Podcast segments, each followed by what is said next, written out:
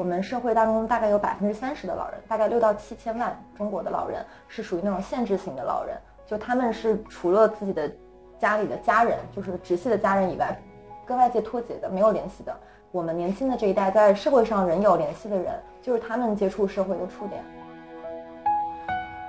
技术某种程度来讲，已经成为这个城市里面人为树立起来的一些藩篱，他把一部分人无声的挡在了这个篱笆之外。所以这个是一个很紧迫的话题，这需要技术开发者啊，包括普通的每个公民一起去讨论我们的这个技术优化、提升我们生活效率的同时，怎么去尊重每个人的正当权益，并且能够尽可能的友好。资本本身可能它主要目的不是为了做善事儿，但是它也可以被用来做善事儿，看你想把它用在哪里。Hello，大家好，欢迎收听本期的节目，我是曹宁。今天我们请到了一位特别来宾。大家好，我叫沈无双，然后大家可以叫我无双。然后我的本科是在伦敦政治经济学院读历史系，然后我自己是比较对社会人类学感兴趣，所以可能之后也会就是。主要是在社会人类学这个方向进行一些研究吧。嗯，对。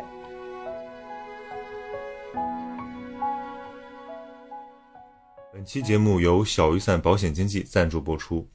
这个小雨伞呢，值得咱们花点时间简单唠一唠，因为在我看来，这就是科技向善的思维在保险业的一个不错的例证。其实我一直以来都有一个纠结，那就是要不要买保险。因为这个想法在心里有了好几年，但就是没有付诸行动。一方面是因为我觉得文化行业的收入没有那么高，所以我隐隐有一些不安。我觉得我有义务为自己和自己的亲人配置一些这种抗风险的经济保障。另一方面呢，我之前对保险业不够了解，甚至有一些偏见。看着这些五花八门的保险产品，我心里的本能就是三不：不想关心，不想了解，也不愿信任。不过，当我发现小雨伞这家全国性的保险经纪公司的时候，我是眼前一亮的，因为他们可以为用户提供一个一对一的咨询，能够协助我们核保和理赔这种全套的服务，所以我觉得，嗯，心里松了一口气吧。因为经济平台相比保险公司肯定是更中立客观的，而且你不用再直面那个保险公司的这种销售，因为他们总是为了推销自家产品，没法客观的评价其他公司的产品。对我这种比较佛系的消费者而言，买保险可是一个刻不容缓的事情，也不是个简单的事情，因为这是个长期的资产配置。如果你今天觉得不错，心血来潮买了，明天发现不合适，后悔了，那是得不偿失的。所以我觉得拆解一下，要想清楚买保险从思考到行动的几个步骤，我觉得大致可能有三个环节。首先呢，就是认知上的，你得想清楚你为什么要买保险。当我们面对现在这个。更加不确定的世界的时候，其实我们已经有了更加强大的这种抗风险的工具，而保险业就是伴随着风险社会应运而生的，利用好了可以有效的帮我们转移风险。到了这代中国人，我们可获得的信息更多了，我们的筛选能力和判断能力也更强了，决策周期也更短了。所以我觉得在构筑生活的安全感这件事上，理性选购一份适合的保险，比那些遥不可及的这个财务自由的目标其实是更靠谱的。我也知道，就自由职业这条道路更加难走，而且保障更少。所以，为了避免因病致贫，为了提高现有资产的这种配置效率，我已经切实的将买保险这件事儿提上了日程。其次呢，我觉得就是能力上的，就是你处在什么样的人生阶段，有什么样的财务水平，适合什么样的保险模式，这都需要一个高效、客观、透明的信息渠道来帮你做决策。但熟人销售最大的问题就是你无法分清楚他是真的为你好，还是只想赚你的钱。如果这些你都想清楚，到了最后呢，就是看产品。平台这么多，产品五花八门，而资料又卷之浩繁，我们的时间和耐心都非常有限。现在你买个电子产品还要货比三家，更何况是这个理赔条款这么复杂的保险。于是问题就成了如何才能买到更高性价比、更适合自己的保险产品。那这个时候，我觉得这个小雨伞提供的这种一对一咨询服务就非常的有帮助。小雨伞的主创团队是互联网人和传统保险人组成的，他们非常懂这个产品优化的逻辑，与平安、国寿、人保等多家保险公司合作，定制了一些性价比非常高的保险产品。你可以在不同的保险品牌和产品中进行选择，而且会有专人来帮助你读懂这些保险合同的条款，帮助你。更理性的消费。而当你需要理赔的时候呢，还是有专人可以帮用户去评估理赔条件，加快这个理赔的进程，也增大你去理赔的决心。小雨伞呢，目前已经协助理赔的案件有超过四十余万人次，他们的闪赔产品最快两分钟就可以结案。所以呢，我觉得如果你和我一样，呃，有这种生活方式和消费习惯，那进来开始考虑这个买保险的话，你不妨来尝试一下小雨伞的这个平台提供的服务。如果说技术能够帮助我们过上一种更好的生活，那么我觉得小雨伞这种尝试无疑是很珍贵的。也感谢有这个机会能够把它推荐给我们节目的听众。小雨伞给闲宁期的听众一个一对一的保险咨询的服务的专属优惠，原价六十八元，现在限时只要一分钱。预约之后，你可以在电话或者微信里与保险顾问来交流，高效的解决你的保险疑难问题。到 Show Notes 点击链接，或者到公众号回复“您”。你就可以领取到咨询服务，同时还可以领取到一份疫情出行保障。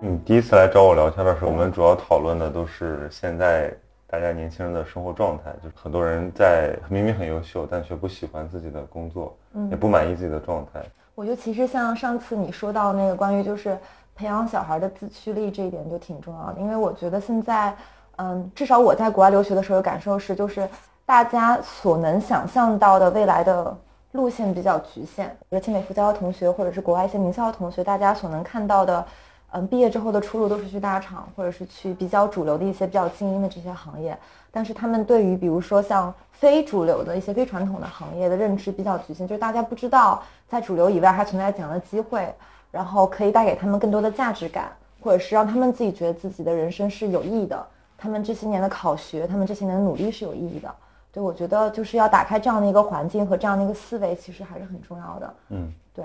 所以你自己就拿自己做了实验品，是吗？我记得你上次跟我讲，就是在国外刚刚加 LC 的时候，其实还是有点不适感的，因为它这个呃校风或者说。那种精英的环境是比较功利的，嗯，是的，我觉得这也不只是 LSE 的问题，普遍感觉各种学校就是，比如说像之前读那个《优秀的绵羊》那本书里面就讲，当你进耶鲁的时候，大家写的文书是那种千奇百怪、各种各样的奇葩、各种这样有意思的同学，但是毕业之后大家都却都去了非常同质化的行业，我觉得这是一个环境的影响的一个问题，嗯，然后我觉得我自己其实，我觉得我跟曹宁还不大一样，就是我觉得你是可能是比较一直。很 follow，很遵循自己内心的一条道路。我是其实是经历过很多的挣扎的。我一直觉得我自己是一个比较喜欢公益，然后比较对于那种社会问题感兴趣的一个人。但是当时刚去英国读书的时候，又会被那种很大的一种相对比较精英的这种环境所吞没。嗯，然后就会觉得，就是是不是我也应该去。加入一些那种比较主流的行业，然后所谓的价值或者所谓的一些为社会做善事，就打引号做善事，应该放到等我有钱了之后再去做。嗯，对，这可能也是可以联系到龚老上次说的那个，就是金钱是通往价值的桥梁，但人不能栖居在桥梁之上。我是自己在经历过几次实习之后，然后感觉到就是一种虚无感和一种盲目感，就是有的时候我觉得，嗯，我那么忙是为了什么？可能是为了公司的价值。但公司的价值本质上又是为了什么？它可能是为了利益，为了为了股东，为了资本，为了收益。但是这个价值跟我的价值本身其实并不能完全的重合，他们他们并不是一体的。嗯，所以我就开始反思，就是也是这段时间吧，就是自己在反思自己以后应该要做些什么，是比较符合我的初心，同时又是能真的带来一些影响力，带来一些就是嗯给社会带来一些正向的东西的这样。但是我觉得从那个。惯性里面挣脱出来还是蛮不容易的。嗯，像我之前了解到，就是，呃，我自己读书的时候，当然有这种感触，就是身边的人其实一开始好像大家都很鲜活，都好像有有梦想这个东西，对，都有千姿百态的这个发展的可能性。高中的时候特别是。对，然后其实大一、大二也还行，但是后面呢，就大家开始呃实习，开始这个定下来自己的道路，然后现在毕业几年之后回头一看，发现很多人。嗯，说的难过一点，就是有点被淹没了的感觉，就他们已经不谈梦想了。是，然后他们甚至会觉得说，我应该变得现实点，还会否定过去那个自己。嗯，那么我了解到的就是说，现在这些，呃，年轻人的状态是变得越来越，用现在的话说就是内卷。对，或者说就是变得越来越更早的开始急切的想要去呃加速这个竞争。嗯然后有一个我的那个学妹跟我说，呃，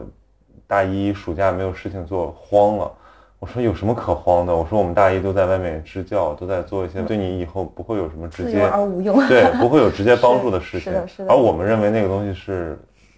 理所应当的。嗯为什么现在你认为你没有拿好实习，你就会落后呢？还是因为环境加速的这种嗯思维？那我觉得这个其实就需要我们跳出来想一想，就所以你的经历会变得比较有启发，就是你是怎么跳出来的，这个其实是比较嗯比较有借鉴意义的过程。对，因为我觉得不论是你选择一个所谓的主流行业，还是一个非传统的行业也好，你归根结底就是你是要有不断去思考、不断去探索自我的这样的一个能力。就是我觉得这个是我想要的，我我因为这个我可以愿意放弃我的生活，愿意放弃很多的时间，或比如说陪伴家人、陪伴朋友的时间，然后去做这件事情。我就想明白了，那你选择这个道路也是可以的。但是我们刚才所说的这个淹没的这个语境，其实是在于很多人没有想明白自己为什么要去，然后被一个大潮，被这种资本或者是被这种精英主义的大潮，然后嗯裹挟进了这个内卷的这个里面，然后所以很多人会觉得抑郁，很多人觉得就是被压迫，觉得不自由。我就是属于那种大一的时候不实习觉得特别慌的人。嗯我们英国那边有一个东西叫 Spring Week，我觉得可能如果有听众是在英国读书就会知道，嗯，就它是一个，嗯、那边英国那边给那种大一或者是一些新生的那种实际项目。当时的我为了证明自己很强，为了证明自己能力 OK，我还是去申请了，然后申的还不错。当时是春天的时候，我做了三份那个 Spring Week，但其实就是每个都是一周那种像体验一样的那种项目。体验完了之后，然后我就觉得我好像去了很多地方，认识了很多人，但又什么都没有学到。嗯，好像我获得的认同感更多是来自于外界对我的这种认同感，就是大家觉得哇，你你做这个事情你很厉害，但是我自己其实并不是很知道自己想要什么。然后这个故事的转折点发生在我大一的暑假，就是当时做完 Spring Week 之后，会有一个呃一个就是像快速通道，就如果你通过那个面试，你是可以直接拿到明年暑期实习，甚至是就是毕业之后的正职的。当时我就觉得，哇塞，如果我那么早就能找到一份毕业之后的工作，然后那么高薪，这么 fancy 的感觉，就特别爽。当时年少无知的我就非常热切的去准备它，然后甚至把自己本专业的学业都有点荒废掉了。然后结果就是因为我特别特别想要得到这个东西，反而就是有一家花花不发。我记得我当时跟那个投行部的那个老大去面试，他说你如果不做投行或者你不做这个工作的话，你打算做什么？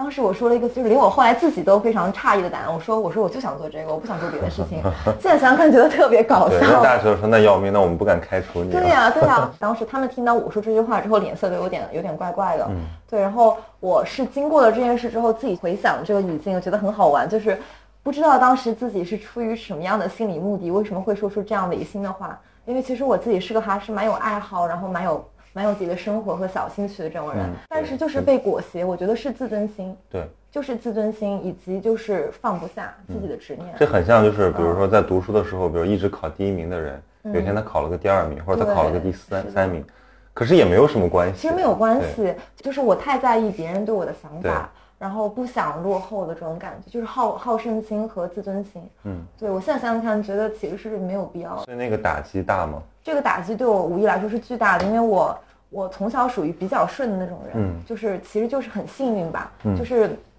我我从小一直觉得就是我种瓜得瓜，种豆就要得豆，嗯我我很很难去接受那种就是我我那么那么努力为了一件事情，最后没有得到结果的这样一种感受。拿到巨信是在克罗地亚的时候，其实我反而很轻松，嗯然后我跟我好朋友就说到，就说终于被拒了，就是解脱了，嗯就其实我只想要一个结果，嗯就不管是给我 offer 还是不给我 offer，我只想要一个结果。就是过了两三年，三年吧时间，然后回回过头去看当时的自己，觉得其实是很有意思的一段经历。嗯，就是属于过去的一个自己，然后现在的我的状态可能跟以前就特别不一样。就说白了，还是你通过这种一个事情，然后对有了一个很深深刻的一个自我反思，嗯，对。然后调整了自己的方向。就是明白自己不是万能的，自己不是超嗯人。嗯嗯，得接受这个。有的有的人他就是一直不愿意接受，可能有的我们说所谓的精英啊，优秀的学生，他一直都很顺，他，一路顺到职场，嗯可能他还是那个人群中最耀眼的同龄人中的佼佼者。可是这种心态一定会吃亏的。我在本科期间还是经历过蛮多所谓的挫折，比如社交上的，或者是像这个职业上的，包括学习上都经历过很多挫折。就是我我开始认知到自己的局限性，嗯，然后通过这个之后，我就开始想到以前的自己。就我本科之前有 gap year 过一年，嗯就专门去去波兰支教，然后去摩洛哥支教。然后我想到那时候的自己，觉得那时候的自己是一种无畏的一种非常勇敢，然后非常那种自由的状态，就开始很怀念那时候的自己。嗯，所以我基本上花了两年，就是本科后面两年的时间都在找回自己，然后再就是努力的学习。包括其实申请斯坦福的这个专业也是，就是它是一个比较偏学术型的项目。就我觉得，如果是我非常急迫的要奔着职场去的话，我可能也不会选择读这个。嗯对，就是觉得想沉淀自己吧。嗯，那就是说白了，你刚才我们讲述了，就是如何抛却这个外界的呃压力和裹挟，但是要找到自己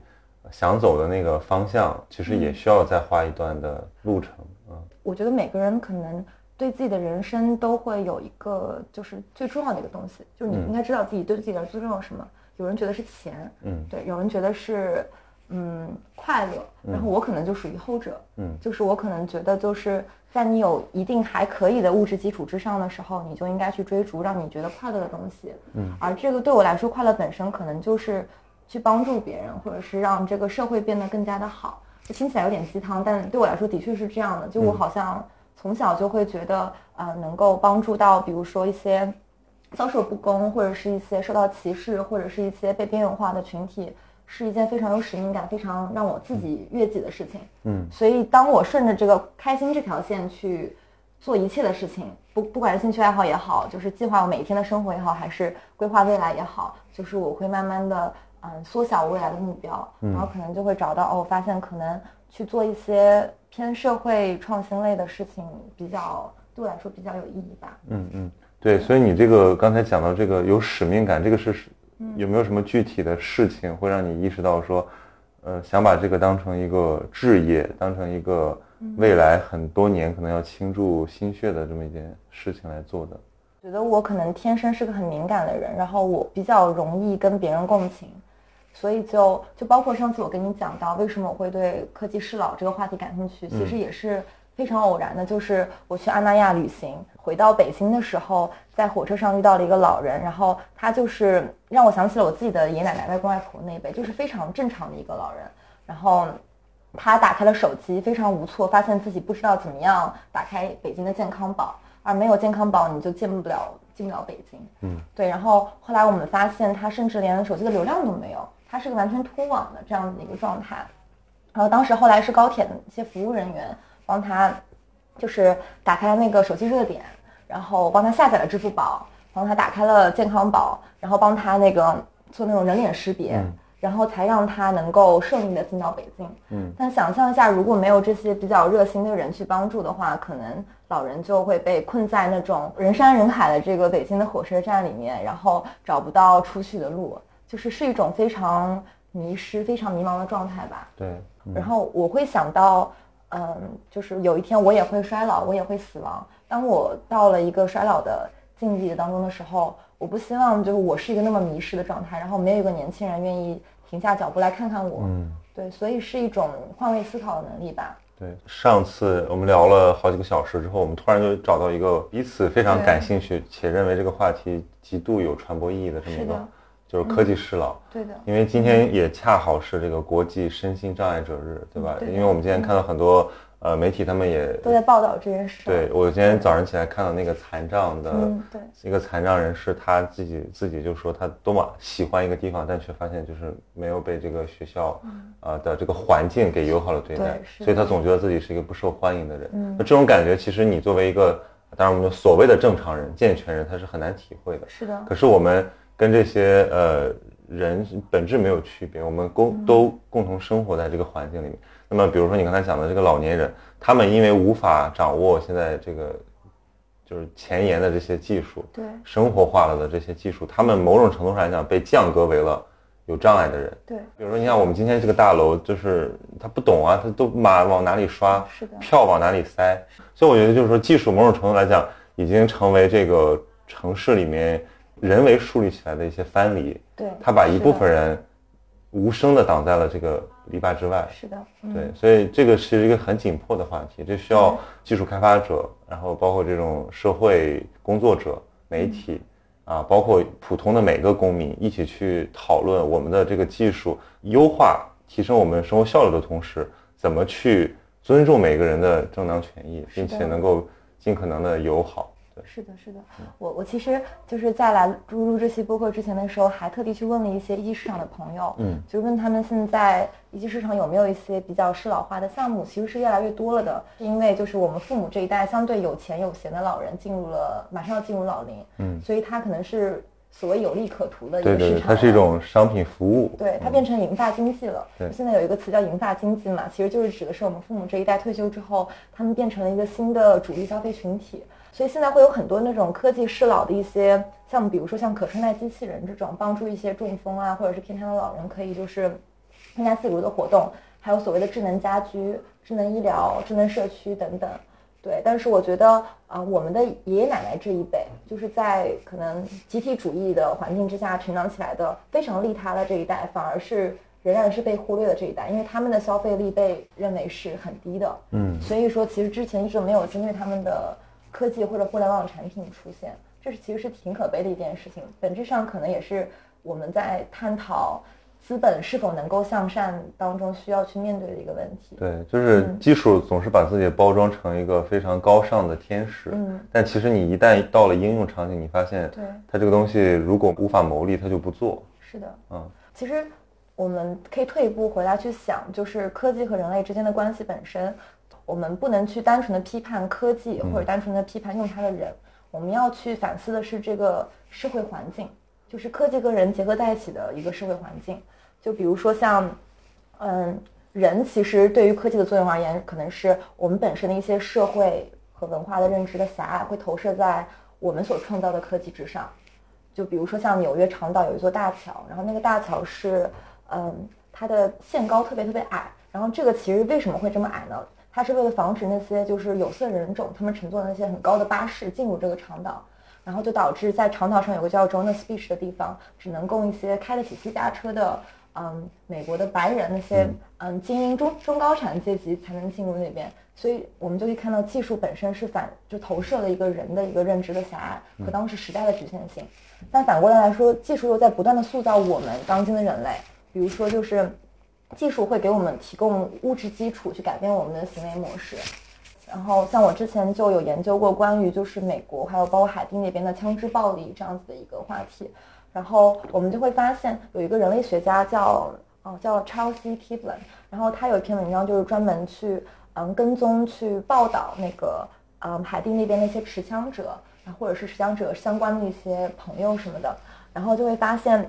有些人本身他们持枪或者买枪是为了自卫，为了防卫自己，但当他们拥有枪之后，他们就会变得开始想去，就是去射杀别人，开始想去变成掠杀者，变成压迫别人的人。嗯，对，所以其实就是我我们可以看到，我们跟科技之间在互相塑造。对，对，然后我们共同塑造这么几十年、几代之后，它就变成了一个社会环境。然后我们把这个东西放到嗯现在，比如说科技不是老，科技不是残障人士这个上面来的话，就是说其实是我们与其批判科技不是了，不如批判是社会不是了，是我们这个社会本身对于残障人士或者是对于老年人不友好，才会导致我们、我们的人类本身和我们的科技都是很狭隘的、很有局限性的。对，某种程度上来讲，我们的这个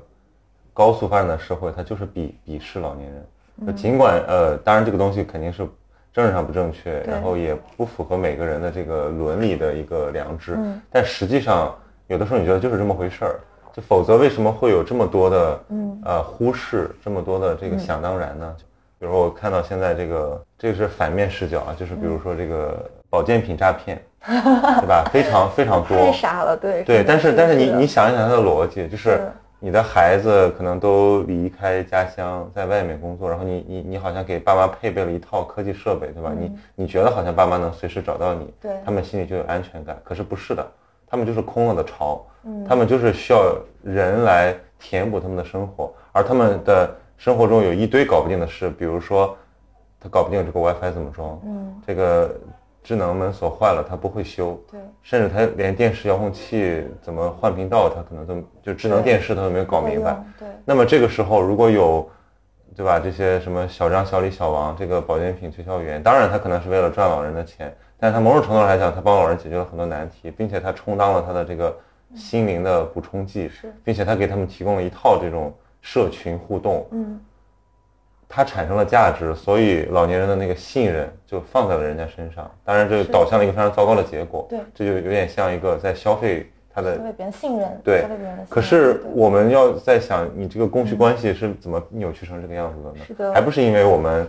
没有人意识到他们的情感需求，嗯，就是我们好像以为只要把环境弄好，把这个这个人均收入提上去，然后只要给爸妈啊、呃有的新的设备都给他们买，嗯就就完事儿了。可是这不符合他们的需求，没有人去观察过，去在意过他们的那些心里在想什么，所以我觉得这个可能是一个很大的问题，就是观念上的一个需要慢慢的去扭转，变得更加人性化的一个事情。而且我觉得特别矛盾的一点是，我们的爷爷奶奶辈，就是现在的这批老人，他们是非常利他的一批一一群人。嗯嗯，我记得上次你跟就是 NYU 的那那位那位学长也聊到过关于就是农村的老人的自杀现象。对，其实嗯，我后来看了一些田野调查，就是关于那个农村老人自杀现象的，它里面也说到，就是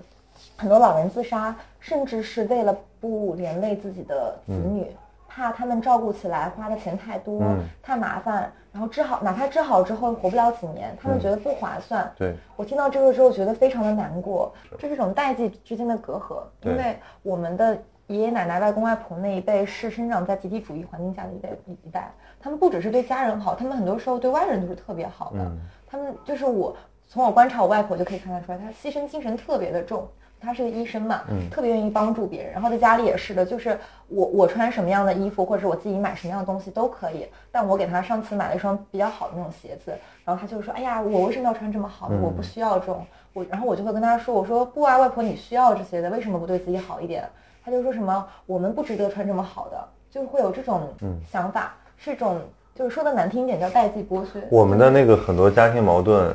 都是嗯因为就是子女想为父母好，但是问题是他们不觉得那是为他们好对他们甚至觉得就是说你为什么要强迫我接受一个就是我不喜欢的东西？你为什么要乱花钱，对吧是的，？是的，是的，嗯，对。但其实这个花钱这件事，我觉得就是老人内心可能还是会开心的吧，就是你能想到陪伴他或者给他在一些。那我认为，比如你要真从这个人类学的角度讲，嗯，就是你取悦一个人的方式就应该是他适应的方式，嗯而不是取悦你自己的方式。当然，孩子物质条件变好了，给父嗯母花钱，这好像是天经地义。可是有的时候这是一种，就像道德绑缚一样，有的那种亲子关系甚至就变成了这个利益的衡量。哦，是对的，，它变成一个标尺，就是哎，你妈的钱给不给你花，你给不给你妈花钱，嗯，这成为了你们感情好不好的一个标志。是的那这个就很可悲。对，说到这儿的话，我觉得就是比起像买礼物也好，或者是那种逢年过节的一些走形式也好，不如就是多花时间陪伴吧。听起来有点老生常谈，但是其实挺难做到的。可是因为你的时间才是最有价值的投对，时间是最有价值，特别是对于现代人，就是特别繁忙的一代人来说，嗯就是你能花多少的时间陪伴一个人，证明这个人对你来说有多重要。我有时候自己想起来也很难过。嗯我一年回家看他们的次数，加起来可能就不到十二个小时。就是我我过，比如说中秋节回去一下，爷爷过生日回去一下，嗯这个过年回去个两三次，一次做个一两个小时，两三个小时，加起来都不到一天的长度。嗯对，然后再想想这个余生的时光，然后你会觉得哇，这个太可悲了。是的，对，但我不知道怎么办，因为我确实我坐在那里，我也不知道该，就是你的生活跟他的生活其实已经脱轨了，你知道吗？嗯对你，你想把它给，嗯、重新并起来，这是一件很很很难的事情。而且我小时候也是我奶奶带大的，算是，就我奶奶和我姥姥轮着带我，其实感情还是挺好的。对，而且我我也愿意跟他聊天。对，对我在他们面前就从来不主动拿出手机来，嗯，我都在听他讲。对，可是我发现他已经开始就是重复了。对。重复以前的，这就是其实每其实每年回去聊的事儿都差不多那。是因为他们的生活没有再更新了嘛。对，可是这还都是活人呢，对吧？他每次都，你看小的时候我过生日，他就要给我钱，嗯然后后来我说我那个大上大学了，不要给了，他说这个要给，要给到工作，工作了，我说不要给了，他说要要给给到那个什么结婚生孩子，嗯，啊，然后我就觉得这就是一，然后我爸就是坚决让我不要说，可是后来我就突然理解了，就是说这是他表达爱的方式，是的，啊，你对你要把这个东西都嗯都都都都抗拒了，那你怎么接纳他？你怎么让他感受到你在接纳他的爱呢？嗯对是的，所以我觉得中国人的人人情就是这样，就是嘴上说的跟你真实感受的，跟你心里期待的中间有非常多的这个落差。嗯就有的时候家长都会说啊你在外面忙，然后没关系，但其实他就是渴望陪伴。肯定啊，每个人都渴望陪伴。但我觉得但为什么孩子们就真信了呢？有有孩子真信吗？有些人可能不会想这么多吧，共情能力对，这个就有句话，有句大俗话叫这个“养儿方知父母恩”，其实是这样，就是你你有的时候你的无法共情，是因为你根本体会不到那种现身式的牵挂，是的，对，你就觉得爸妈就挺烦的。特别是就是我们这一代，可能九零九五零零后啊，就越来越自我，然后就是大家就无法无法体会到，哎，你为什么老管我？你好烦啊！你是不是控制控制狂啊？这种对，我小时候也有这种感觉。我是我觉得是远行之后，就是在一个人在外面受挫折啊，或者是遇到不开心的事情，然后跟家里人打电话。我我记得有一次就是，呃，一九年冬天的时候，当时是圣诞节，本来不打算回国的，但是当时就是可能心情特别不好，加上英国冬天特别阴郁，我就跟我妈妈打电话，然后我妈当时刚好在上海跟我外公外婆在一起，然后然后一打开视频，然后然后外公外婆就突然跟我打招呼说，哎呀什么双双啊什么的，就开始跟我打招呼，你什么时候回来？然后我当时哇就特别想哭，但是就是就是绷住了绷住了，对，就不想让他们担心我。然后那个后来就打完电话之后，立马就买了张机票回来。然后真的就是在外面受到了挫折之后，就会明白，就其实是家人才是你真的值得去珍视的这样子几个人，或者就是说人生中对我们来说重要的人有几个。就比如说我每天在外面忙着各种饭局，见各种各样的各式各样的朋友，有些可能是无谓的社交了。对吧？然后，嗯，其实我们也不知道目的是什么，就只是说觉得，嗯，我们去吃这个餐厅，或者是去那边打卡很好，很 fancy。但是其实这样的时间是很奢侈的，就是我们可以把更多这样并不是那么有必要的时间拿出来陪真正重要的人，因为，嗯，他们会比我们先离开这个世界。我的感知是，很多的年轻人甚至自私到不会去想起来家里的老人，或者是自己的爸妈。就是习惯了被给予，我不知道跟就是计划生育、独生子女有没有关系，可能是习惯了得到太多的爱吧。或者有可能是因为，嗯，大家年轻的时候没有这种，就是人生悲苦的体验比较少，比较，相对来说比较顺，对，相对来说，我小的时候生活的那个场景就是一个，嗯，算是生活在两个老年人社区之间。爷爷是这个建筑系统的，我外公是铁路系统的，嗯就他们住的就是那种大院是吧？那种呃，其实也不是事业单位对对对对，算事业单位嗯，但是青岛没有像像北京那种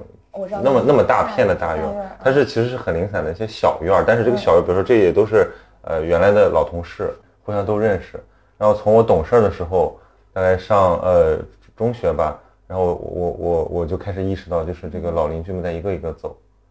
哦，先是年纪大的走了，后来就是是，然后他们的子女可能也搬走了，然后这个房子租出去了。嗯就是小的时候，家那个是有小伙伴一起玩玩玩的，嗯然后都是这个呃谁谁谁被喊回家吃饭，然后玩到六点半天或者玩到天黑了，嗯然后如果找不着孩子，还给邻居家打个电话问问这种。但是到我比如我现在再回去，我发现那个社区的那个感觉也都变了，嗯。因为老人都一个个都都走了，像我姥姥已经非常非常长寿了，嗯。然后然后我姥姥走了之后，我觉得我跟这个地方都的连接就变弱了，就是我没有再回去的一个理由了。明白，对。但是它存在，就像你说的，它只要一天在那儿，人在那儿，你就有回去的理由，那就还是你的家。但是，一旦随着你，呃，走太远，时间过去太久，然后这种记忆淡忘了，你会慢慢的产生一种漂泊之感，你会觉得好像自己是一个没有根系的人。嗯包括我家都搬过好几次了，我我现在我自己跟我爸妈住的那个地方，其实是一个我没有什么太多感情的区域。嗯对吧？因为是新城，嗯嗯，然后我每次现在回家，也都像出差一样，我感觉就是就是，当然跟爸妈关系非常亲密啊，但是总觉得就是这只是一站，读书的时候特别喜欢找一些那种什么流亡的，或者说这种呃在路上的人的这个东西来读啊，我就努力的带入他们的那个心态，我会发现这是一件极其苍凉的事情，就有些东西就是无法回头的。不断在漂泊的那种感觉吗？对，那种战乱的年代，或者说那种交通不够通达的年代，有可能就是你一个地方去过，然后你一个人见过，你一个地方一个家乡离开他，就就没有没有再回头的可能了，对吧？这个事情就变成了一件啊极其需要珍重的。可现在大家都这种感觉特别弱，就是大家不珍重任何事情，就感觉好像，呃，我我们永远可以。倒带一样，对，但其实也不是，就是一种盲目的一种对未来的信任。我觉得是人太忙了，人一旦被工作或者是被各种欲望夹杂着裹挟着向前走的时候，是没有精力去思考太多，就是关于那种情感上非常感性的那种或者回溯过去的这样子一些事情的，就是这种活动对他们来说是奢侈的，是不可能的。比较乐观的去想的话，就是时间会筛选出最值得记下的东西。就我小时候有段时间生活在南京，嗯，我已经完全忘记我住的家是什么样子了，但我会记得我们家门口的那个铁路，然后我外公带着我在那儿看一下午的铁路，我我很喜欢看火车，嗯，我就一直坐在那个，就是看着一边看着夕阳，一边看着南京西站的那个绿皮火车吭哧吭哧的进来，就我会记得这样一帧帧的画面，包括其实这几年发生的很多事情。我现在再去回想，我都想不起来具体的很多细节，很多的人、很多事，就就像那种风景一样，一点点的，就是在往后推，然后我在不停的往前走。但我的脑海里会记得几个重要的人和一些重要的场景。我觉得这可能也不一定是一件值得苍凉的事情。嗯，对，就我们永远肯定会记得那些对我们来说最重要的一些。所以，所以你其实抓住了一些你生命中最重要的连接，一些根系。比如说你，你上次你在讲陪家人的时候，我还挺惊讶的，因为，因为我们之前很多这种呃朋友要去留学，我觉得他们的生活好像都是跟家庭隔着一点，嗯，没有没有人跟我说，哎呀，我最近要陪家人，对我很少听到，就是一个特别年轻的留学生跟我讲说，我要陪家人，这是我最主要花时间的。事情，所以你还是想明白了。对，我是因为我觉得可能有点向死而生的那种意意味。我我不管是选择自己的工作，还是今天要做什么事情，还是就是对我人生进行价值排序，我都会觉得，如果再过几天我就马上就没命了，我要狗带了，那那什么对我来说，什么人和什么事对我来说最重要？那我要先做它。上次跟唐宁也聊到，就是觉得人生非常的无常。嗯，就包括像芝加哥大学的那位学长，他突然就。在路上遇到枪击，就这么好的一个人，突然就就离开了人世间。其实就是人生是荒诞的，而且可能也并不是完全遵循着一种因果的。就是可能我一辈子做好人做好事，但不一定会有最好的所谓的结果。嗯，可能不是不是此事的因果，不是此事的因果。对，所以我觉得，如果说我我不知道来世会是什么样，我也不知道我会去哪里，那我希望就是在现在的当下，我能做自己。觉得比较重要的事情，嗯，然后关于陪家人这点，我觉得其实也跟原生家庭有关。我们这一代其实很多原生家庭不幸福的例子非常非常多。然后我觉得我是很幸运的那种非常幸福的家庭长大的小孩。然后我在有了比较之后，有了对于当代现在家庭婚姻生活的这样一个幻想破灭之后，我开始特别珍视我父母还有我外公外婆给我一个那种那么完整的家庭。就从小把我保护的很好，然后就是一个有爱的，很有爱。然后他们本身也是非常善良的人，很正能量、很正能量的人，所以我就希望就是多跟他们待在一起，然后去感恩他们。嗯，然后对，等他们有一天衰老之后，然后可能时候我也衰老了，我也希望我自己的家庭能够给我这样一种有爱的环境。嗯，对。哎，我觉得有的时候是一方面多晚都不算晚，就是有的人回头想来说，哎呀，我真的。呃，错过了太多珍贵的时间，回头发现父母已经老了。可是，再再再讲一句话，就是说陪多少也不算多。我不知道，就是大家都多大年纪了，可能也应该也经历过这个过程，就是呃，跟你的原生家庭第一次分离。对。就是你可能出门上学，你或者说你搬出去住，你有了自己的家，你有了自己的这个恋人和家庭之后，你会感到生活重心的这个偏移。那你回来的时间能陪他们的时间其实很有限，就像他们能陪你的时间。对，我记得当时我还问过我妈，就是我刚去上大学的时候，我会打电话问她，问她，我说你会不会觉得就是心里空落落的什么？她说她还可以，因为她的生活比较丰富。嗯但她的朋友就会，就是那种我们这辈独生子女，很多父母尤其是妈妈以孩子为重心的，对。但是你要反过来想呢，就是说你何时能够回馈他们，何时能够在跟父母一起生活，就不是说各过各的，每年回家就是。呃给给点红包，看看他就行了。他又不是动物园里的动物，对，这个对 对，这个这个是很过分的比喻，但我觉得很多现现象就是这样的，就是他把爸对，把爸妈当成一个去安抚的一个玩具，对。对。但其实有的时候，我们确实要跟他一起谋生活，就像他抚养我们长大一样。嗯。然后前几天看了那个大学老师，他的妈妈得了这个阿尔兹海默，然后家里有亲戚新生了小孩儿，他就说，他说昨天我的妈妈问了二十遍我的名字，就是那个症状在加重嘛，然后家里的小孩刚刚刚就是咕咕坠地，生命一头一尾，清晰可见，对吧？然后你要怎么过你这这个几十年短暂的人生？其实我觉得这种这种思考，呃，我我相信他会带给我们很多清醒，就让我们更更真实的活着，就是不会被你刚才讲的那种裹挟的，或者说那种短暂的快乐给麻痹。对要想清楚你要干嘛，因为你的时间真的没有那么多。是，我觉得人生本来就是挺挺残酷的，就是很多残酷的真相需要去面对。然后以前我们过得那么顺，现在我回想，只是单纯的因为家人给了你比较舒适、比较相对无忧的环境，让你可以去免于被社会的很多，不管是职场也好，还是比如说这种人人衰老的这种真相也好所毒打。对，但是我们现在其实像我们二十多岁，然后或者马上三十岁或三十多岁，我们其实已经慢慢的开始扛起了就是家庭的这个重量，因为我们的父母可能他们也要退休或者已经退休了，他们没有那么多的力气和精力再去照顾到我们，现在就需要我们变得足够勇敢和足够坚强去扛起他们。但我觉得我们这一代，或者是甚至我们很多我们的上一代，很多人都是被保护的太好，然后不一定有那种足够的力量可以扛起整个家庭的。这其实是一种就是儿童期的延长，对儿童期的就是二十，就我觉得二十几岁他跟个青少嗯年那么活着，好像是也不会被太多的责怪。然后有的家长还挺享受就是宠孩子这个过程嗯，所谓啃老族，对。对，是的。然后这样就导致很多巨婴的诞生。对我自己来说，可能我自己永远无法真实的面对世界，没有办法去接受很多生活的打击。特别是你越长越大之后，可能会面对很多的残酷的事情，或者是一些需要勇气去面对的事情。然后另一方面，对于父母来说也是一个压力。就他们衰老之后，他们会觉得，哎呀，我的孩子还是这样子一个比较幼稚、比较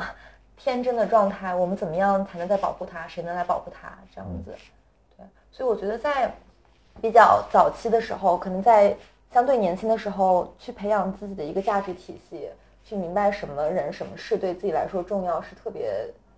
特别关键的一个品质。这可能就是你思考起来非常痛苦。像我们今天还有这些谈话，其实谈话的过程当中，有时候我自己都很难过，啊想到我有时候会沉默，我因为我会觉得，感觉自己做的太少了。我我会觉得有有一种有一种极强的愧疚感，就在于就是说我好像可以把我的这种感念讲出来，讲的比较自洽，比较完整。可是当我面对具体的，比如说跟父母一起成长，对吧？我是这么样这个想的，但是我要怎么做？其实它又让人很头疼，就是什么叫跟父母一起成长？就是就把他们重新融入到我的生活嘛。嗯就是我希望我们的交流不止停留在呃呃，饭吃了多少啊？对对对，就不停嘘寒问暖这些。你你的深层次情感链接一定是他懂你，就我是跟小时候那个他们的孩子，嗯可能变了很多，我有很多的经历，我有很多的新的想法，我是大人了，我对自己有要求，我对自己有期待，对他们也可能有一些这个期望吧。呃我希望他们能够接受跟我一起成长，他们的成长的速率肯定会变变慢，嗯。但他们也也会，你要相信你的父母也会成长。嗯其实我我想到了一件一个我自己的事情，我觉得可以跟你分享，就是我有一段时间也是这么想的，就特别希望我爸妈能够更懂我，然后我觉得他们不懂我，我觉得他们就是每天傻呵呵的那种感觉。我以前就会跟我妈说，你多看点书啊，你这样可以培养自己的价值体系，不会比如说在在在退休之后觉得很很很无力，觉得很难过，觉得害怕变老这种。然后我妈就说说我跟你爸，你不用担心啊，我们俩自己过有自己的生活方式，过得可好了。就我觉得，一是人与人的悲欢并不相通。就是我们无法强强行要求，哪怕是我们父母或者是恋人什么的来理解我们。第这是第一点，第二点就是我们要尊重每个人都有自己的一套生活方式，只要他们过得开心快乐就好了。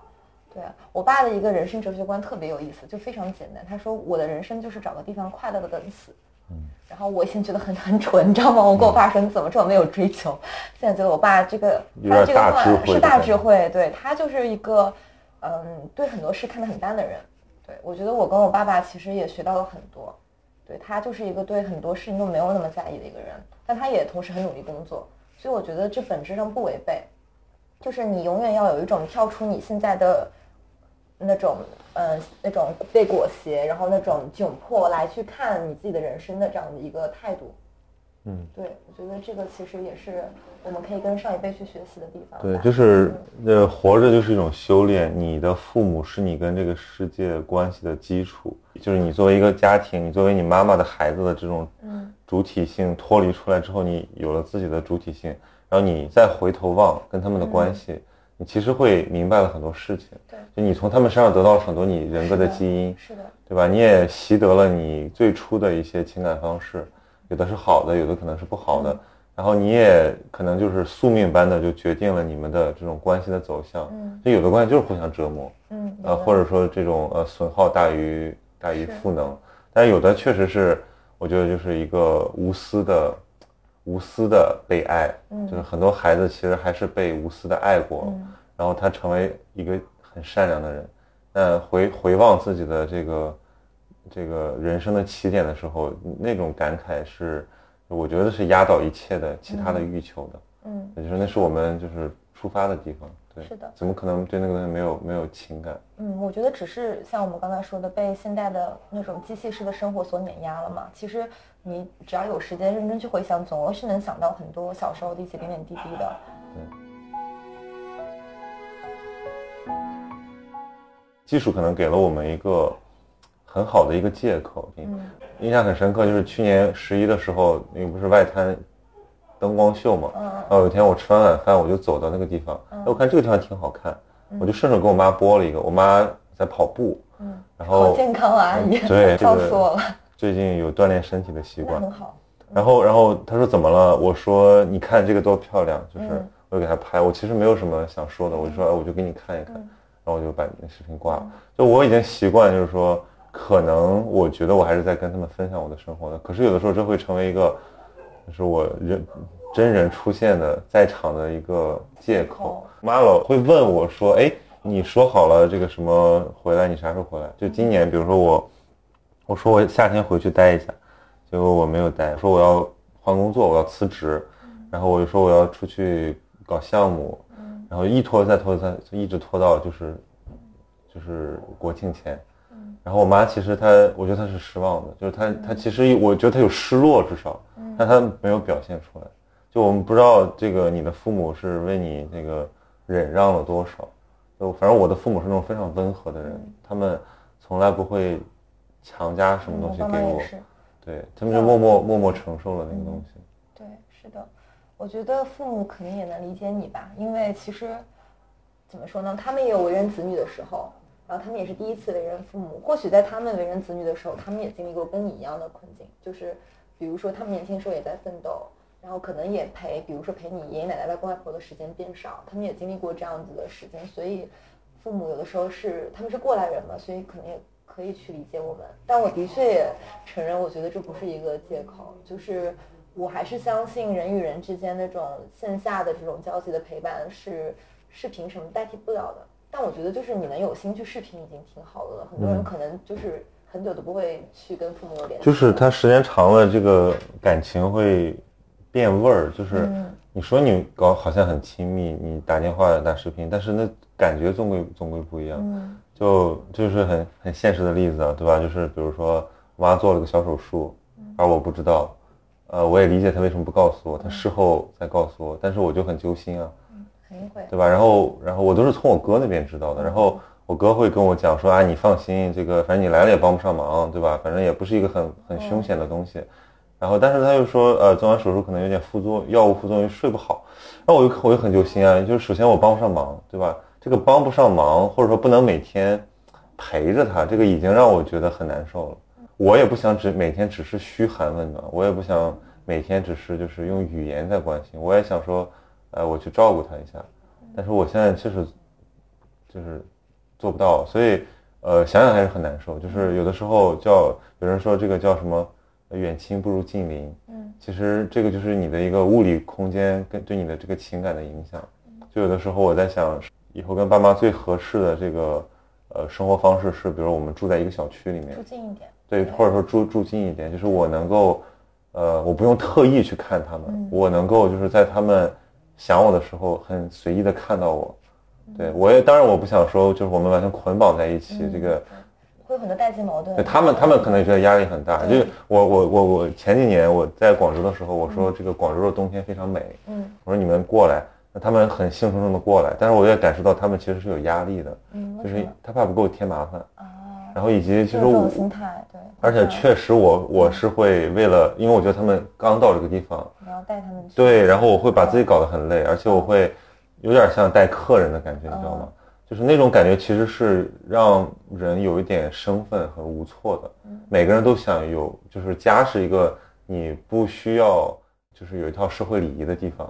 对吧？就是如果有一天我们讲说，哎，父母来我家，或者我去父母家，这本身意味着你们已经不是一个家了，你们已经有一种做客的心态了。而这种心态的产生，啊，会产生一点点那种心理亲密感的生分。嗯对，我觉得。我觉得会不会是你对亲密感的定义太单一了？就是我其实后来明白了一件事儿，就是我因为当我发现我爸妈其实并不能完全懂我，甚至可能没有我最好的朋友懂我的时候，我就开始觉得就可能每我觉得这是正常的，对，因为它不是一个代际的。对，然后每一个社会，我们身边的每一个角重要的角色，在我们生命中的意义都不一样。就现在对我来说，父母是一个港湾，就是。当我比如说遇到挫折的时候，我知道我只要回到家，我爸妈一定会支持我，他们是永远不会放弃我的那一堆人，还有外公外婆也是，对，但他们并不一定是那个永远能够在我身边给我同情、给我理解、给我那种尊重的一个人，他们甚至有时候会否定我的一些想法，因为我们不同代际。但我觉得不用因此就觉得身份什么的，因为本身我们就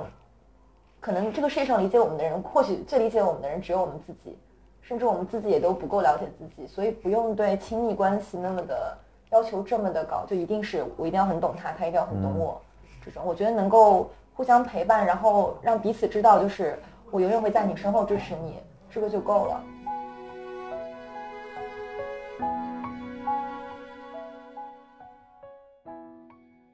我我就要说到技术了，就技术给我带来了一个什么样的感触？就是技术就像你说的。它其实完全是一个呃人的价值的一个延伸，就像麦克卢汉说的，你的媒介是你的身体的延伸。对，你比如说，我是一个很愿意交流表达的人，但是我有可能从我父母和我的这个原来的亲朋旧友的这个生活场域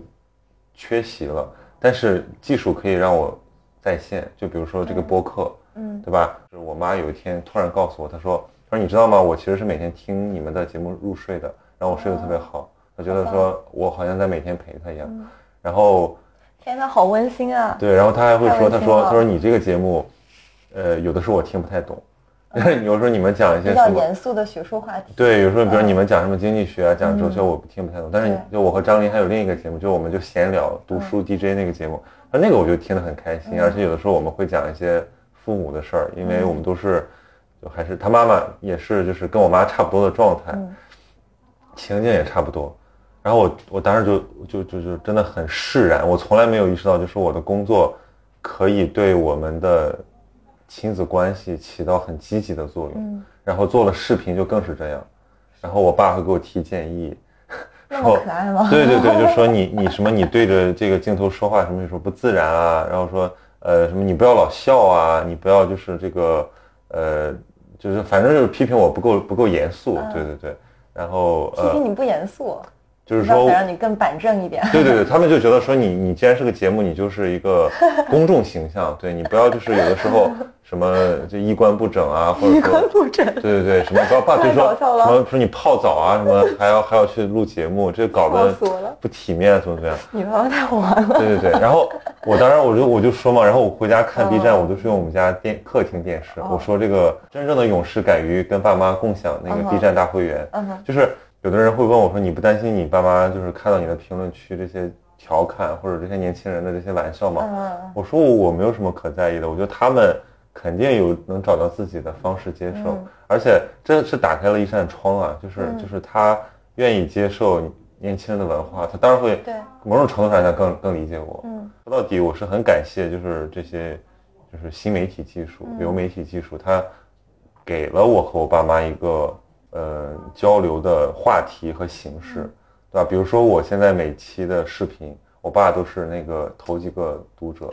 对对对，因为他他就是他可能也没关注几个 UP 主，他会觉得哎，这个又推送了，哎，又发新视频了，所以我觉得这个还是一个新的改变。包括呃，有的时候我们能够通过这种群组啊，跟更多的亲戚朋友啊，有更多的，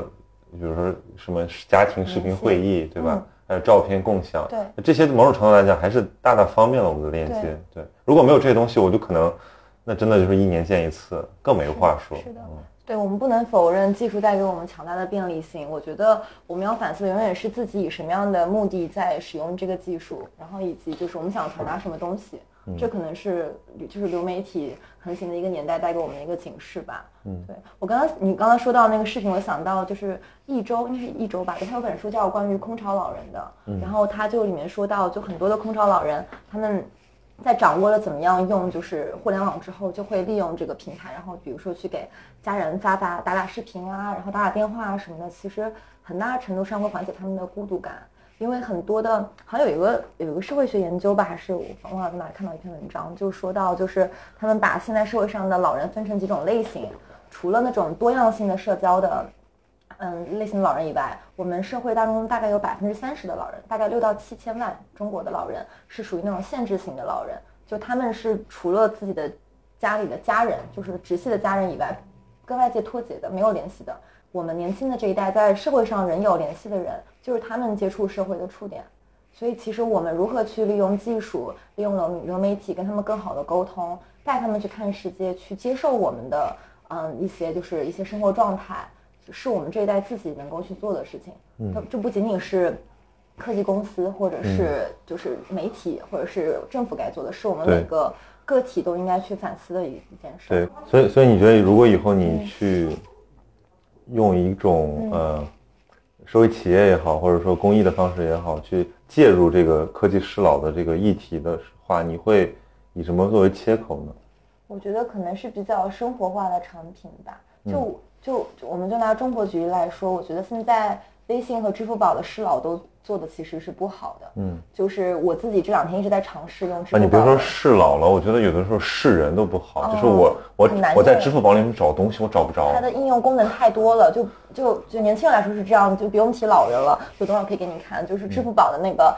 大字大字模式，就是老它的老人模式。我觉得，嗯，就是老人模式，好像就是说就是大字，只解决了老花眼问题。对，只解决老花眼，还有就是那个看不清 logo，因为我老人对色彩和光线的感知不一样嘛。只是非常非常表层的，就是把我们年轻人对老人的印象刻画在了这个产品里面。嗯，但其实比如说像像我外公外婆他们，如果出去打开个健康码，然后或者是转个账什么的，就他们不知道在哪儿找这么多的功能，他们是很迷失的。这种时候，从我们出发的话，就是我们作为嗯作为小辈可以去帮他们教他们怎么用，可能要教很多遍，但是我们可能要有耐心。但从科技企业出发的话，就是我们是不是要把就是像那 UX design 这种用户体验设计、交互设计，更好的融入到产品开发的某一每一步当中，而不是先以比如说嗯主要消费群体这种为导向去去去做。当然我知道资本有资本的难处，他们可能迫于收入或者迫于快速那个积攒资本这样子一个压力，必须得是。非常针对性的精准去开发产品，但是在积累了一定的资本之后，是不是一些比较大的像阿里巴巴或者像腾讯这样的企业，可以去更好的就是做更包容性的产品？就从微信和支付宝这种嗯用户量最多、最最大，然后最生活化的这种产品进行切入。嗯，我自己也比较感兴趣。哎，我觉得其实上次你跟我讲那个 Apple 的那个经历还挺有意思的，就是呃，就是我去买我去买 iPad，然后我就是因为那个刚刚刚呃苹果十二刚发售，手机要排队，嗯我说好倒霉啊，我这还要排队，排排排排排排到一个人，苹果的员工，他是一个盲人，对对，他是不是全盲视障？嗯，就把我把我领到地方，先给我讲明来意，就是说这是我我是苹果的员工，巴拉巴拉一顿讲，我当时就惊呆了，我就说，我当时第一印象觉得他们好像在实验，那我觉得我我我成了一个被实验的顾客，我有可能会降低我的效率。但是当我非常耐心的听完他讲的那一系列的，嗯他们的政策和他们的这个，就是说跟他互动的这个指南之后，我当时内心就肃然起敬。我觉得这个就是你若你如果苹果的店里面能放这种员工，而且这个员工他其实可以，呃，完全无障碍的融入到这个工作里面，那这是令令人肃然起敬的对，。是一个产品，它本身产品设计者、开发者本身对于这个社会更加包容的一种一种示意。对，包括其实还有嗯，其实很多企业在做这个，比如说像那个檀木匠的那个梳子，嗯，呃，他用他雇佣非常多的这个残障人士，对，啊，还有像那阿甘锅盔，他专门做了这种基金和项目，就是让残障人士还有一些退伍军人，他们可以再就业。其实，呃，你一方面是解决他们的一个这个收入问题，另一方面其实是给他们一种社会认同感、职业自豪感，这个才是最缺的，因为，嗯、大家都是靠本事挣钱，靠靠体力挣钱，对。呃，为什么这个残障人士要被我们排除在外面？而且我觉得我们作为看起来无障碍的一批人，对我们怎么样去理解他们，其实可能也的确是需要很多社会或者人类学学的这种学生或者是学者，然后去做一些更多关于他们的一些报道，就是然后通过媒体的形式或者说大众的那个对传播形式传播出来，让大家知道他们的一个生活的处境，他们是怎么样生活的。而且我觉得还有一个很大的问题，是我非常在意的，就是就是抽象的谈论一件好事儿和具体在做一件好事儿，差别特别大。为什么呢？你比如说我我以前有个经历，就是我们原来那单位就是南门窗，它旁边就是残联，然后我们的食堂是跟残联一起用的，还有文联，对吧？事业单位。然后呢，我们那天好像就在说一个一篇稿子，然后那篇稿子是在讲就是这个就一个视障的一个青年，他去找工作，然后受挫的这么一个故事，那读的非常难受。然后我们就好像觉得，我们一定要为这个群体做点什么。就我跟我同事在讨论，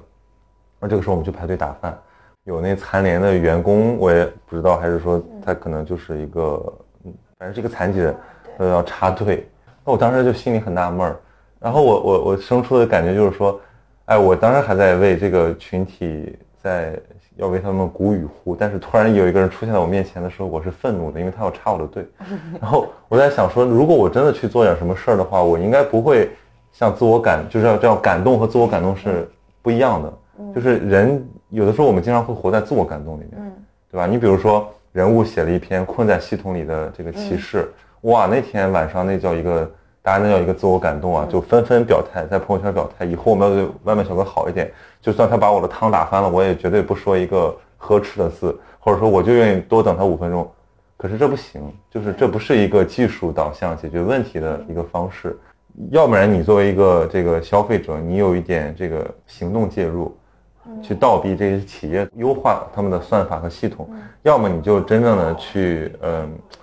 把这个东西落实到你的行动中去。如果你只是享受这个概念和观念上的一些自我感动，我觉得可能更糟糕吧。就以后我们就真的会变成这个点击一个按键，然后就是说你就有点像赎罪券，你知道吗？就是点击按键捐款，然后点击按键就是服务多少多少这个难民儿童，然后我们就获得一种心理上的释放，心就满足感，对，就满足感，就非常非常容易变成这种东西。对，对，但是我觉得，其实你刚刚说到的一件事，就让我想到了，我们或许也应该把，就比如说，不管是残障人士也好，还是老人、老年人也好，去标签化，就他们跟我们一样，都是都是人嘛，只是可能认知生活的方式不一样。我觉得我们在学术研究的时候，或者是在调研某个群体的时候，可以，比如说是。嗯，把他们归为一个群体，然后把他们的生活轨迹或者把他们的一个形态展现给大众。但我们在日常生活中去面对他们的时候，不应该以一种单纯的同情或者怜悯的姿态去面对他们。我们要真的去接纳他们，就包括你刚才说的，就是一个聋哑聋哑的人他插队的故事，他如果不是聋哑人插队，你也会难受。他只是单纯因为他是聋哑人插队，你更难受了。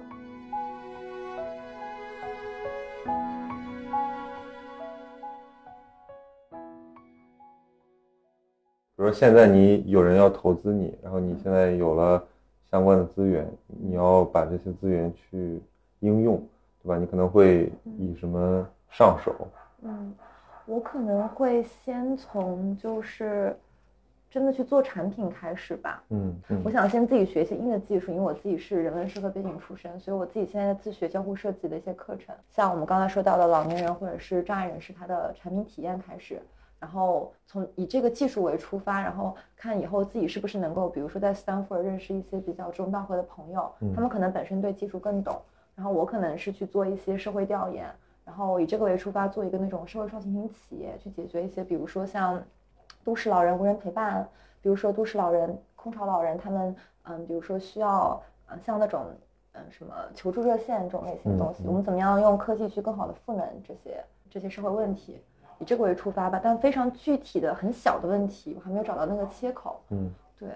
但我我是就是，比如说最近有在看那种像斯坦福社会创新评论这样的一些杂志，然后它里面会有一些比较具体的，嗯，这种像科技向善一类的这种案例。就比如说有一个案例是用 AI，它想要赋能赋能那个美国自杀求助热线。嗯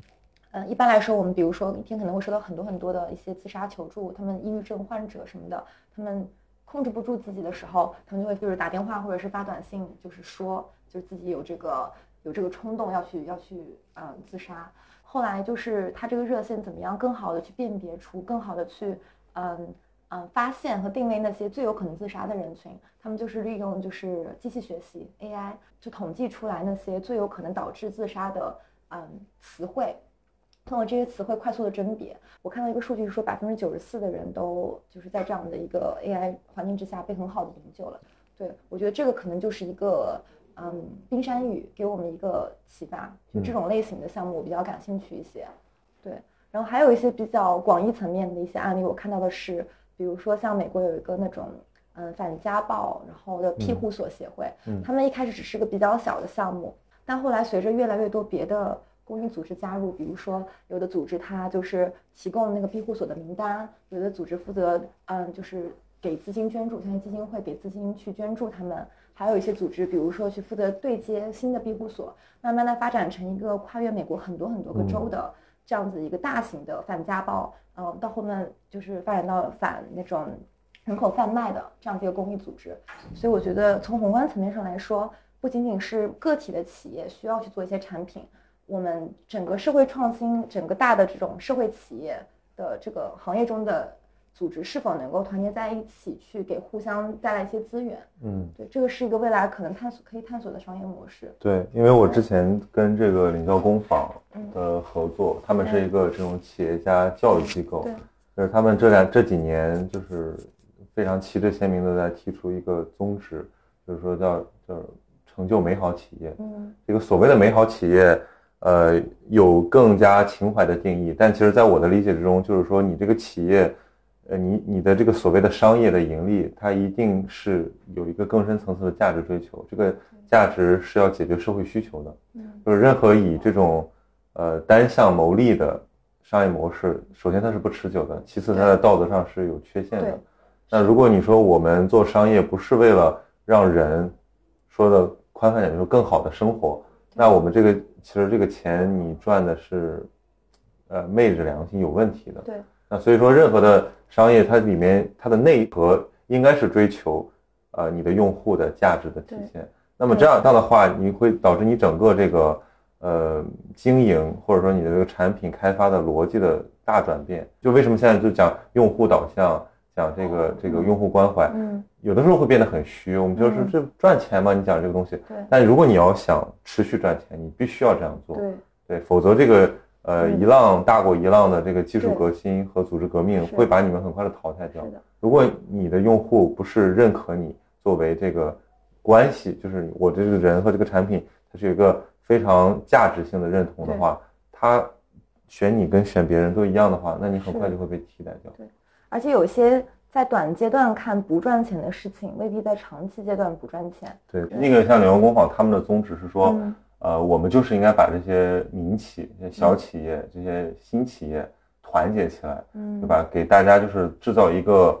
有点像一个话语的一个语境。我们其实内心都有这种想法，那我们就互相鼓励，然后嗯呃彼此给到资源，然后把这个事情促成。嗯因为其实要坚持走是很难的，嗯长期来看确实是可能我做一个用户为导向的产品更赚钱，但问题是我能撑到那时候吗？对对吧？我的资金链，我的这个团队都能认同吗？是对吧？所以他有的时候需要有长线思维，对的，这恰恰是对中国这个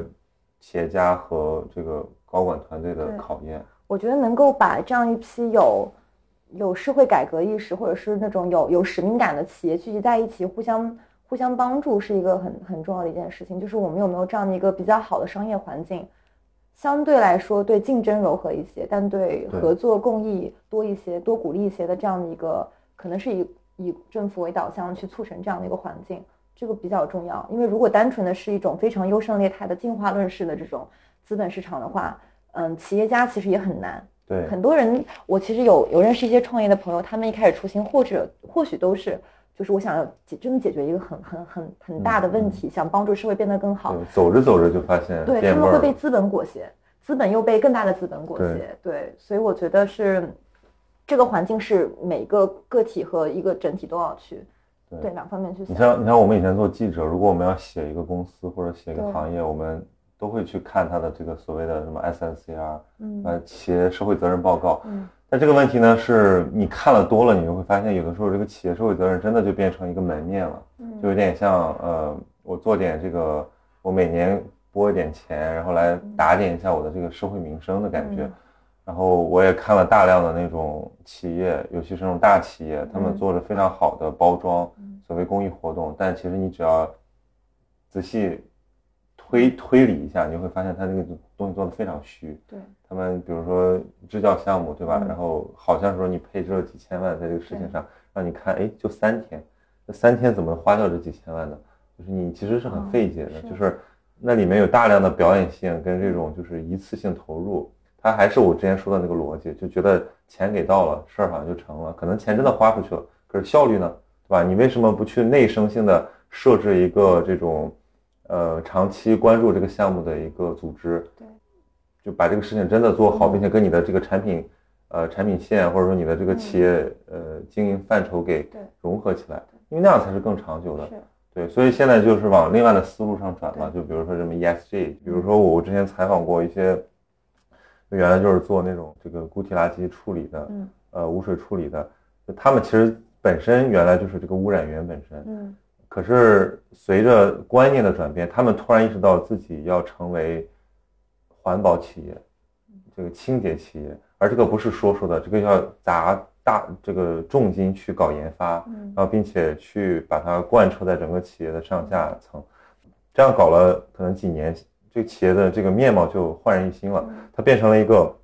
清洁能源创新企业。嗯，我觉得也是我们国家政策越来越利好长期视野的企业了吧？就是国家出台很多政策都是要做到更更公益化这样子，就包括我们今天说的那么具体的到科技适老，工信部今年就是应该是今年吧，就刚提出来就是说我们要对互联网很多产品进行适老化改革。对，政府的政策出来之后，那企业必定会就是在中国的语境之下，企业必定会就是去去响应号召，特别是一些比较大的企业。然后我也看到，其实现在国内很多的企业，就比如像腾讯，他们成立了一个新的部门，叫那个嗯可持续社会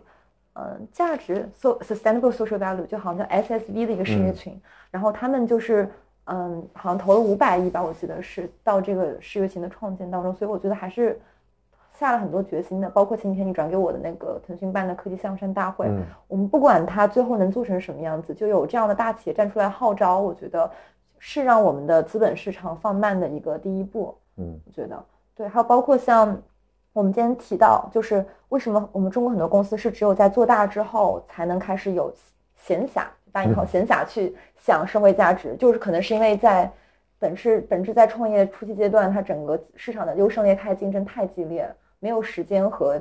资本来让你去想。就对，比如说你同样你拿着一个商业适老产品，你去找投资人，他说你这个东西赚钱嘛，对吧？他肯定会把这个变成一个什么银发经济的这种逻辑，才有可能马上的变现。对，现在也也之所以就是银发经济这个话题会火，也是因为它有它是有利可图的嘛。嗯，我们也不能单纯指指责资本，我们要更大更多的是反思这个环境本身为什么是这样子一个如此的快速，如此可能不够持续的。然后到了二级，到了或者比较大的一个规模之下，又要求公司一定要去立马做的更加的可持续，更加的社会公益。你不觉得这特别像中国人的这种就是短视？对，就是比如说像说你那个上学的时候不能早恋，对然后你一毕业就要立立马结婚对吧？所有东西都是没有根基对的，就是突然的转变。你比如说我们讲到你要去向善，那很多人认为就这个事儿就是观念上的，嗯呃，只讲观念，而且一一没有跨学科视角，二没有这个落实层面的闭环。对行，那你能不能以问题解决为导向做点事情呢？嗯你比如说现在这个社交媒体一定程度上导致的这种抑郁的早龄化，嗯，那这个必须要从前端去解决。对，对啊，我前两天还看到一个事情，我去打、打球，嗯打排球，然后是在杨浦区体育馆，因为那个地方有很多这个儿童也在那边进行体育活动，然后我就听，我就跟他们一块儿走嘛，听他们的讲话，还在聊王者荣耀，然后我当时就在想，我说，作为腾讯最赚钱的一款游戏，对吧？王者荣耀的开发本身就在价值追求上是有争议的，嗯我就设想一下，我这么大的时候，其实我更多的还是活在这个现实生活里。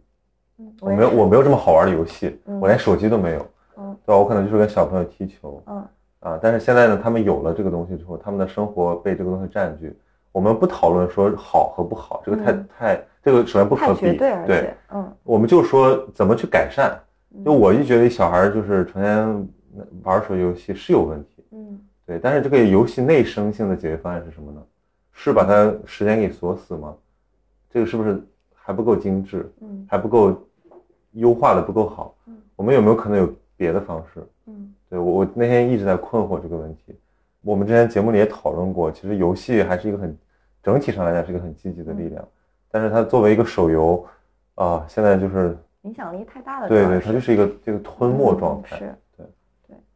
我觉得这个就是具体游戏怎么样换方式或者怎么样改，它能够对小孩儿可能更有益。这个还是要从小孩儿本身，就他们这这个年代的小孩的需求出发。比如说他现在小孩因为游戏缺失了什么，嗯对，或者是他，比如他缺失了跟嗯线下那种嗯无手机无科技的游乐时间，那我们可能就相对应的就是增加那个防沉迷这样的设置。比如说是其他的，比如说他不专心学习了，他注意力下降了，那我们是不是在游戏的开发的或者内容设置上，就说要做出一些相应的调整？我觉得还有个问题嗯是，是可能是前置性的，就是嗯对于我这种经历来讲，就是我先活在现实世界，嗯然后才进入了虚拟世界嗯。那比如说，对于现在的这个零零后 Z 世代，嗯，他们对吧？他们他们生他们就生在一个现实虚拟混同的世界是，的，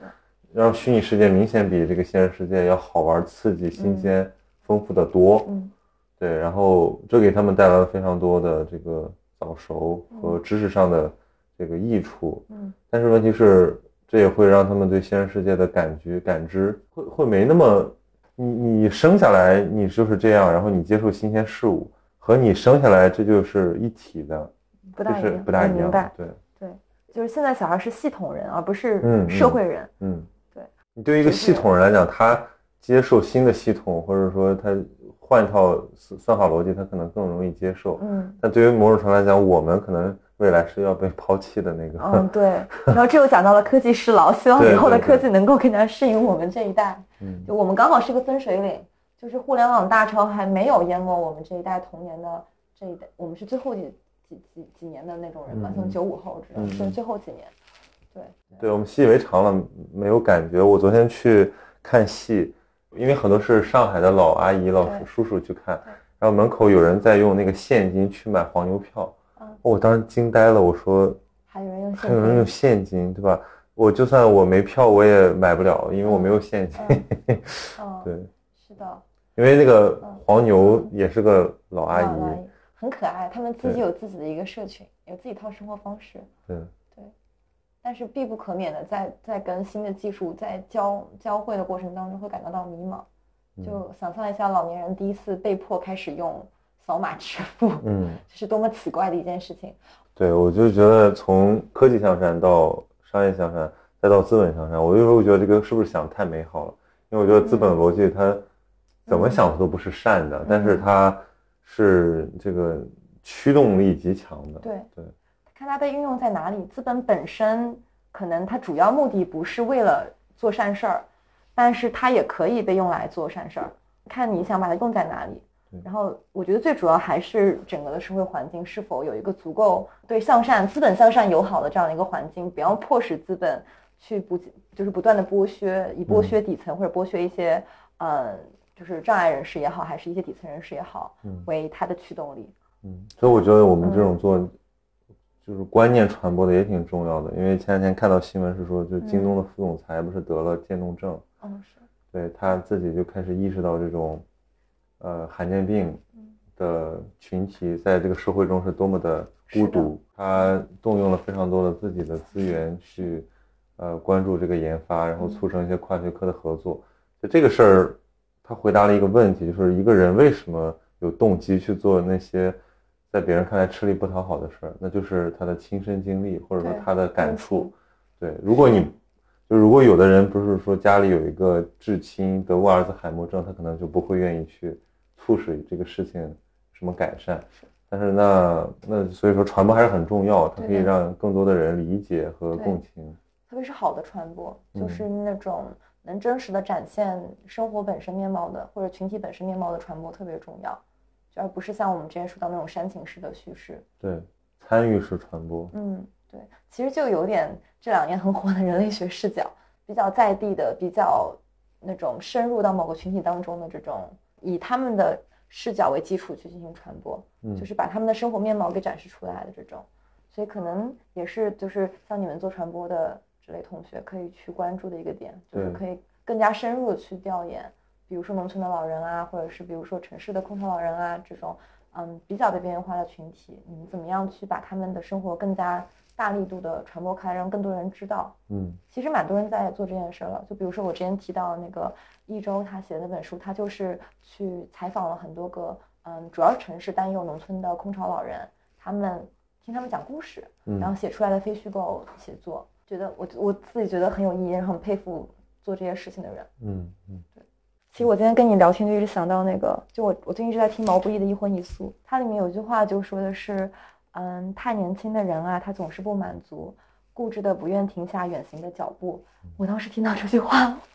哭，太哭了。对，我觉得就是可以送给每一个听到这一期就是播客的同学。对我们今天谈了很多宏大的命题，也讲了很多从个体出发去思考科技向善，或者是嗯商业向善 whatever 这种的一些事情。但是从非常具体的。生活经验来讲，就是我们都可以去尽量的多抽时间陪陪家人。嗯，首先要有这个心态，然后心态可能慢慢就会促成一种行动的转变。太年轻的人，他总是不满足，固执的不愿停下远行的脚步，望着高高的天。走了长长的路，忘了回头看，他有没有哭？月儿明，风儿轻，可是你在敲打窗棂。